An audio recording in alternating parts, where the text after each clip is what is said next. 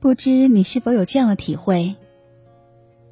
人越成长，越喜欢独处。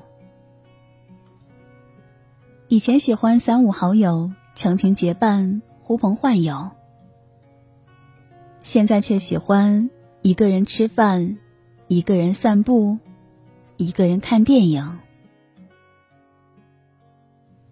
哪怕一个人发呆，也是难得的惬意和自在。其实，这样的转变，并不是我们活得没有朝气、没有活力了，而是我们渐渐学会了与自己独处。人这一辈子，孤独是逃不开的。与其勉强自己去和南辕北辙的群。去说言不由衷的话，还不如真真实实的去面对自己。有太多时刻，我们需要在别人面前扮演好各种角色。在单位中，你是独当一面的好员工；在生活中，你是肝胆仗义的好朋友；在家庭中，你是父母，是丈夫。是妻子，是子女。有时你分明很累，你也想有片刻的放松和缓冲。但即便如此，你也要一如既往的保持微笑，保持淡定，保持一种昂扬向上的姿态和心态。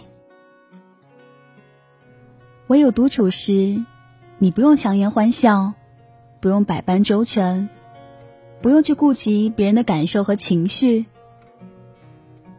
你一个人时，无拘无束，无人打扰，才活得最像自己。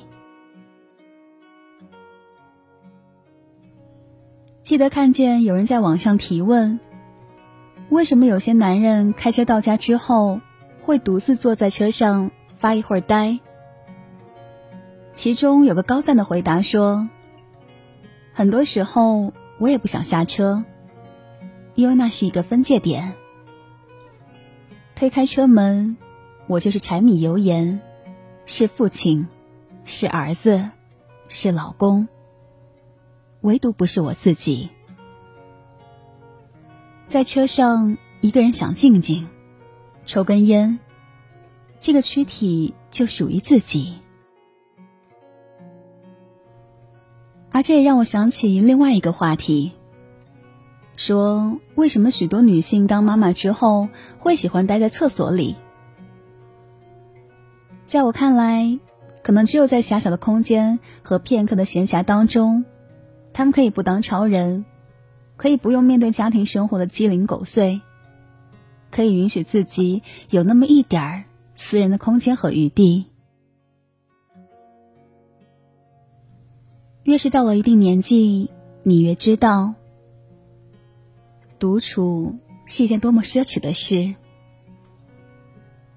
它意味着你不用二十四小时待命，不用随时为了工作上的事操心，不用时刻做好备战状态，以面对生活可能给你的暴击和伤害，更不用总是忙得不可开交，没有喘息的力气和可能。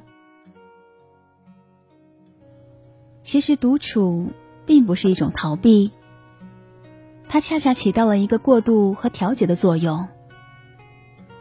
因为人绷得太紧，就容易情绪失控，而独处时就可以在完全不被打扰的情况下，学会缓一口气，释放一下压力。独处能让我们停止无意义的消耗和透支。学会适时沉默，反而会还自己一份清静，一份纯粹。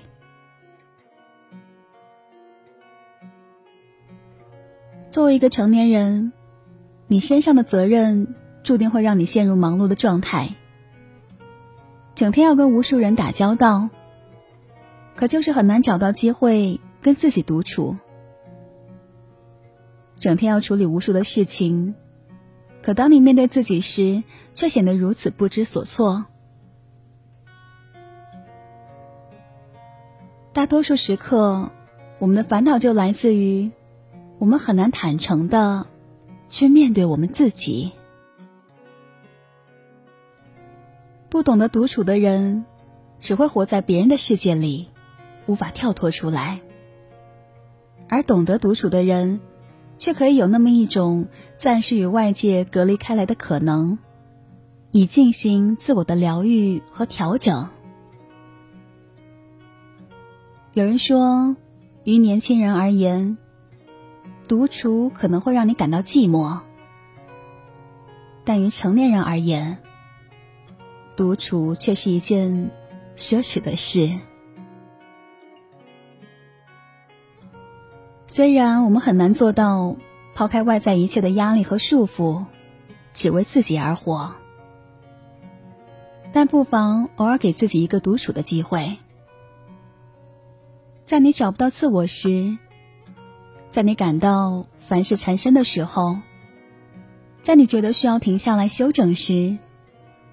哪怕只是一时半刻，让自己独处，静下来，沉下来，淡定下来，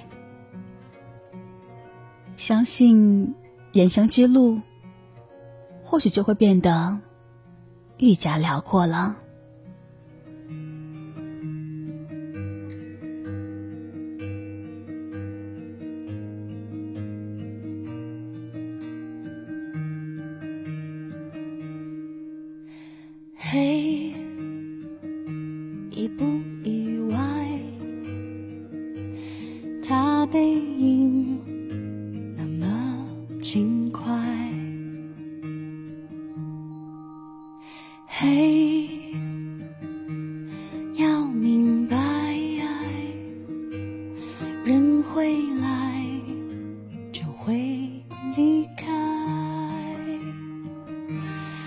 世上唯一不变是人都善变，路过人间，爱都有期限，天可裂见，心碎在所难免。以为痛过几回，多了些修炼，路过人间，就懂得防卫。说来惭愧，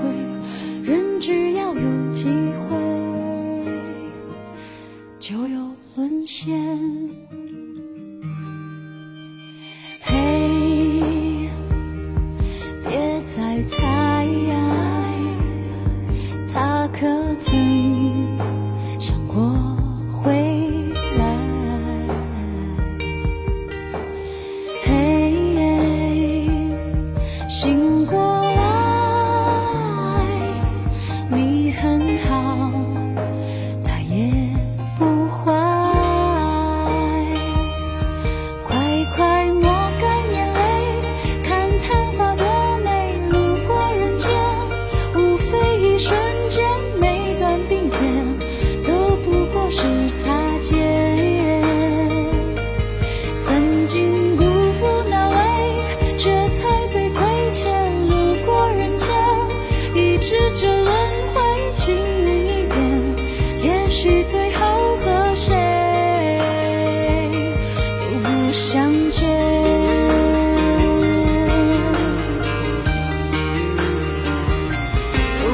向前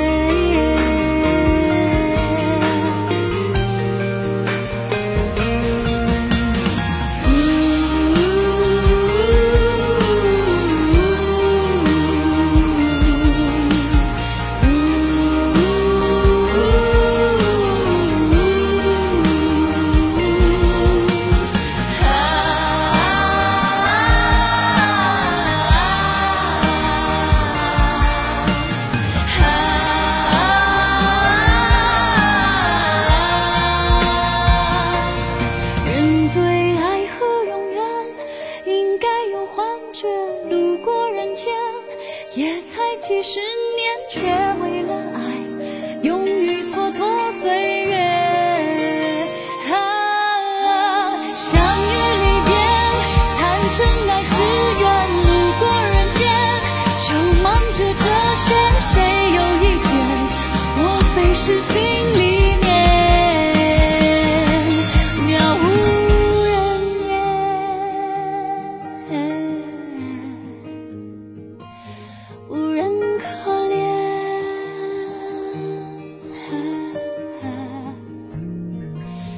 在这人间。